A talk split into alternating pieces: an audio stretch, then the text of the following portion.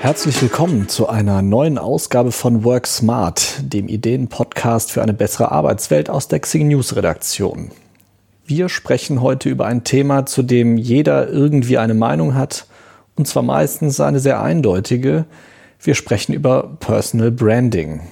Ob es zwischen ich bin doch kein Marktschreier und man kann nicht genug auffallen, noch irgendwie Graustufen gibt, das erklärt mir heute eine unserer Insiderinnen, die sich schon seit mehr als zehn Jahren mit dem Thema beschäftigt. Ich spreche heute mit Lena Wittneben. Sie ist Insiderin seit rund anderthalb Jahren bei Xing und beschäftigt sich in ihren Artikeln unter anderem mit Persönlichkeitsentwicklung, Karriere oder Potenzialentfaltung. Sie ist systemischer Coach und Gedächtnistrainerin und als studierte Medienfachwirtin bezeichnet sie sich trotzdem manchmal gerne selbst als Edutainerin, damit auch der Spaß nicht zu kurz kommt. Hallo Lena, ich freue mich sehr, dass wir heute sprechen können. Ja, moin Stefan, hallo nach Berlin. Ich äh, freue mich auch total. Unser Thema heute ist etwas, dessen Name, ja, ich sag mal, alle möglichen Assoziationen hervorruft. Nichtsdestotrotz ist es eigentlich für jeden und für jede wichtig, die sich beruflich weiterentwickeln will. Und zwar reden wir heute über Personal Branding. Und bevor wir da jetzt direkt das Feedback bekommen, also viele Leute stellen sich dann ja immer klischeehaft irgendwelche Influencer-Sternchen vor oder so. Aber wir reden ja über Personal Branding vor allem im Berufskontext und nicht als Hauptberuf. Erklär doch mal, was da der Unterschied ist. Ja, also zum einen sage ich auch selbst immer ein bisschen augenzwinkernd oder ironisch, dass der Begriff natürlich schon ziemlich verbrannt ist. Äh, er wird natürlich nicht äh, weniger verbrannt, wenn ich auch noch sage, dass ich systemischer Coach bin. Ja, ein noch inflationäreres ähm, Berufsfeld äh, oder Berufsbezeichnung.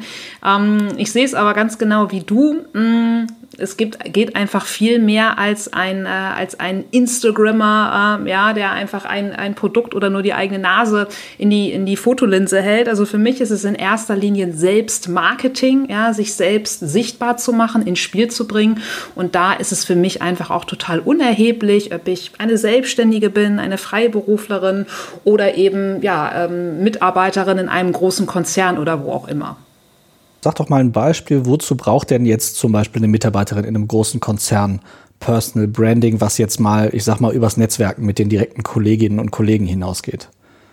Ja, ich glaube, das hat ganz, ganz viel damit zu tun, was die oder der einzelne Mitarbeiter einfach innerhalb eines Konzerns oder darüber hinaus erreichen will. Ne? Und wenn ich beispielsweise denke mit, oh, ich kann aber noch viel mehr und habe hier irgendwie in meinem abgesteckten Job nicht so die Möglichkeiten, dann ist es natürlich schön, wenn ich, wenn ich für mich selbst Möglichkeiten finde, auch noch ganz andere Facetten von mir ins Spiel zu bringen. Oder wenn ich wirklich auch konkret sage, hey, die und die Position will ich jetzt anstreben und so nach dem Motto, mich übersieht keiner mehr. Also da ist es natürlich ja zuallererst ähm, wichtig, sich zu fragen, warum will ich denn überhaupt sichtbar oder sichtbarer werden?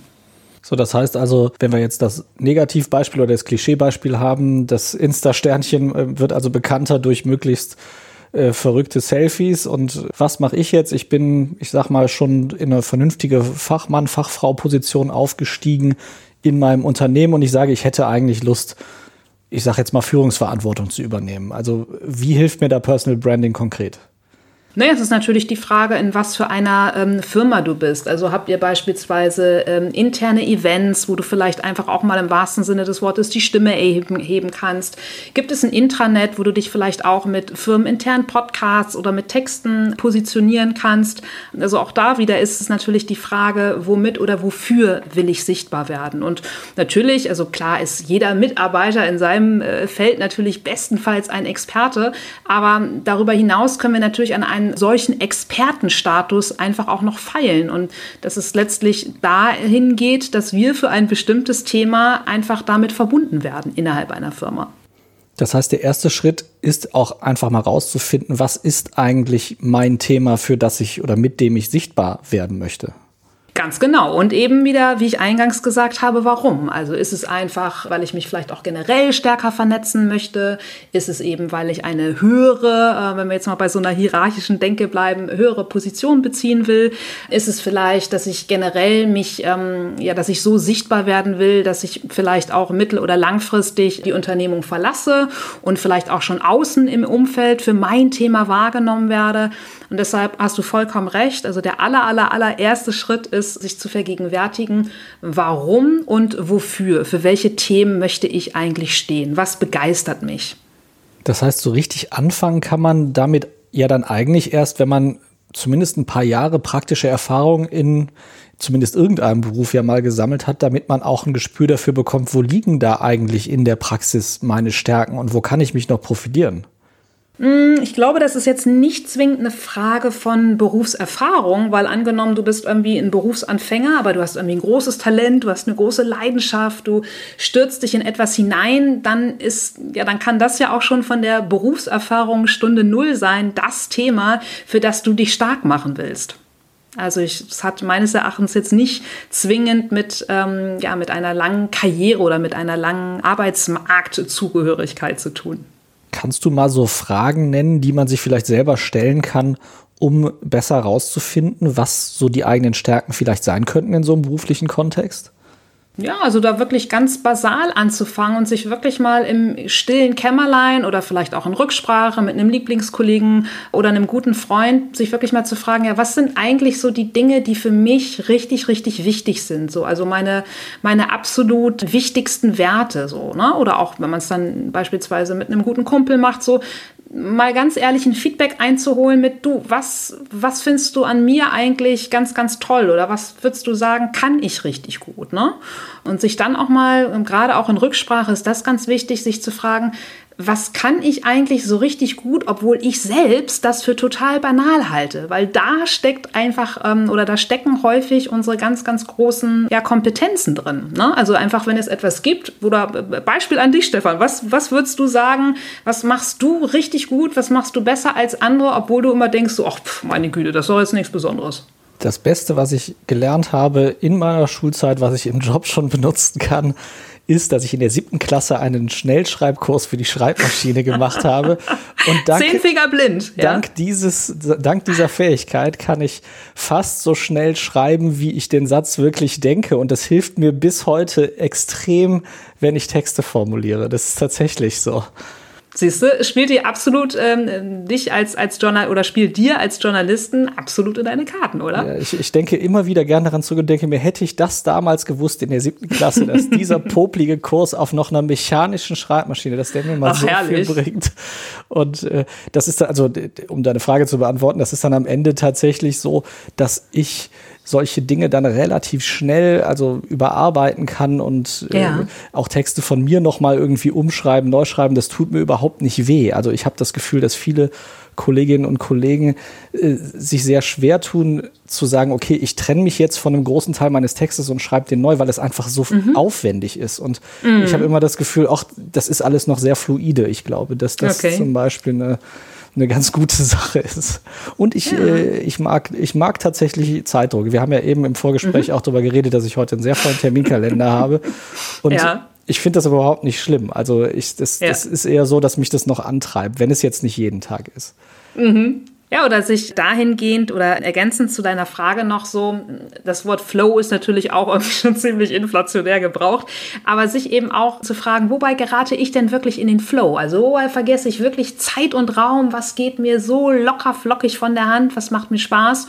Und dann eben halt auch in Ergänzung zu dieser Urfrage, was sind eigentlich meine wichtigsten Werte, wenn man es auch ein bisschen äh, lockerer von der Fragestellung angehen will, so was, also was treibt mich morgens aus dem Bett so, ja? Was, was ist mein Wozu? Was würde ich wirklich machen, wenn ich wirklich nur noch wenige Jahre hätte?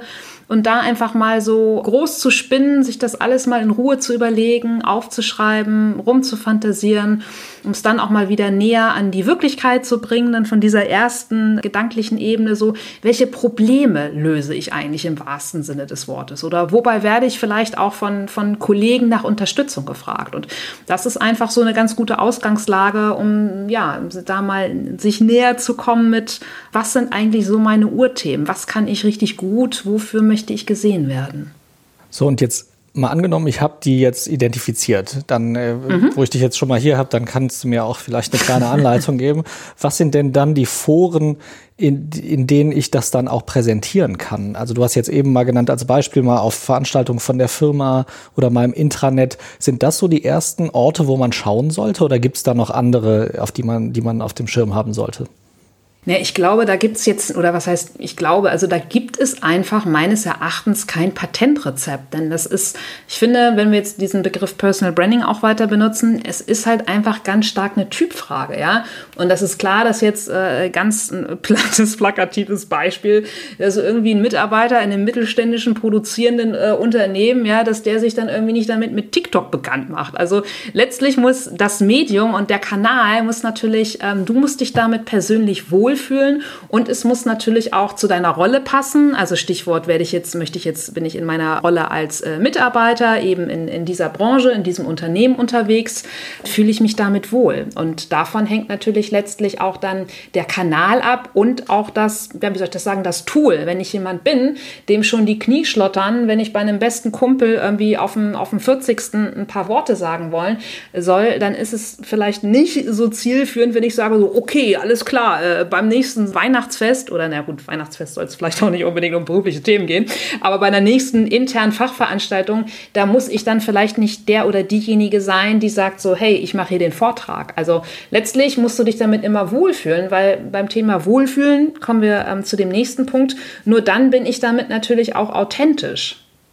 Aber was mache ich denn zum Beispiel, wenn ich jetzt eher schüchtern bin oder wenn ich mich nicht traue, vor Menschen zu sprechen? Äh, Gibt es denn da überhaupt viele Möglichkeiten?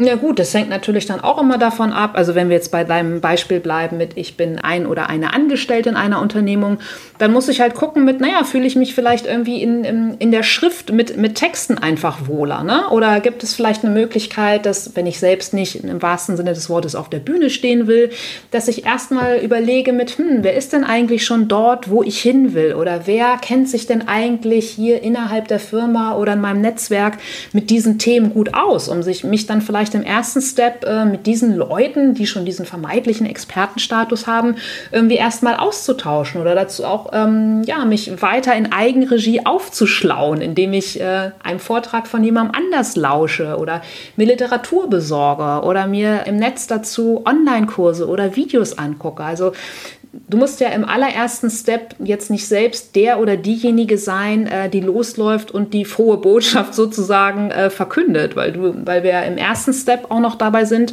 uns erstmal noch viel vertrauter oder viel tiefer mit unserer Wunschmaterie zu verbinden. So, also jetzt haben wir einmal sein persönliches Netzwerk erweitern, auch im Unternehmen. Mhm. Dann haben wir, Absolut. dann haben wir äh, sich weiter fortbilden, Fachvorträge, vielleicht irgendwo auftreten, vielleicht selber was verfassen oder irgendwas anderes Mediales machen. Wenn es dein Medium ist. Mhm. Dann könnte ich ja eigentlich noch eine zweite Vollzeitstelle dafür dann einplanen, das, das alles zu machen. Also äh, ich könnte mir vorstellen, gerade jemand, der das vorher noch nicht gemacht hat, hat da schon Probleme, das zu priorisieren. Äh, Gibt es denn da irgendwelche Tricks? Absolut. Na gut, aber da ist es halt wieder die Frage, äh, wie wichtig ist dir das halt wirklich? Ne? Und ich glaube, dass es heutzutage einfach dazugehört, dass du einfach äh, sichtbar wirst. Und dann ist es halt die Frage, wie du dir, wie du dir das einteilst. Und natürlich ist es wie bei jeder Sache, bedarf es irgendwie ähm, erstmal ja eines gewissen Zeit- und auch Müheaufwandes, aber wenn du dann erstmal angefangen hast und dann natürlich auch die selektive Wahrnehmung hast mit, ah, da ist eine Veranstaltung oder hm, vielleicht könnte ich das im Intranet posten oder hey, wir haben hier ja auch einen, einen internen Podcast, wo ich mich zu dem und dem Thema irgendwie als ähm, Experte oder als Gesprächsgast anbieten kann, dann kommt es ja ein oder dann kommen ja ab, einer, ab einem gewissen Punkt die Leute dann mitunter ja auch auf dich zu. Und dann hast du ja auch schon so den ersten Step oder die erste Hürde deiner Sichtbarkeit erreicht, weil du eben auch schon für andere Menschen sichtbar bist. Und ähm, wenn du mich nach diesem äh, zweite Vollzeitstelle fragst, dann ist es einfach auch wieder die Frage mit, naja, aber was gibt es denn für Dinge, ja, die ich vielleicht dafür auch lassen kann? Dann höre ich vielleicht selbst auf, irgendwie stundenlang in Social Media ähm, zu scrollen, sondern gucke einfach lieber eher, wie ich selbst sichtbar werde. Also das ist dann eben immer wieder die Frage des Fokus. Wie lange hat es denn zum Beispiel bei dir gedauert, bis als du jetzt angefangen hast damit, bis du gesagt hast, oh, ich habe jetzt das Gefühl, das hat jetzt richtig was gebracht, dass so die ersten Anzeichen dafür kamen, dass du anders wahrgenommen wirst oder mehr wahrgenommen wirst?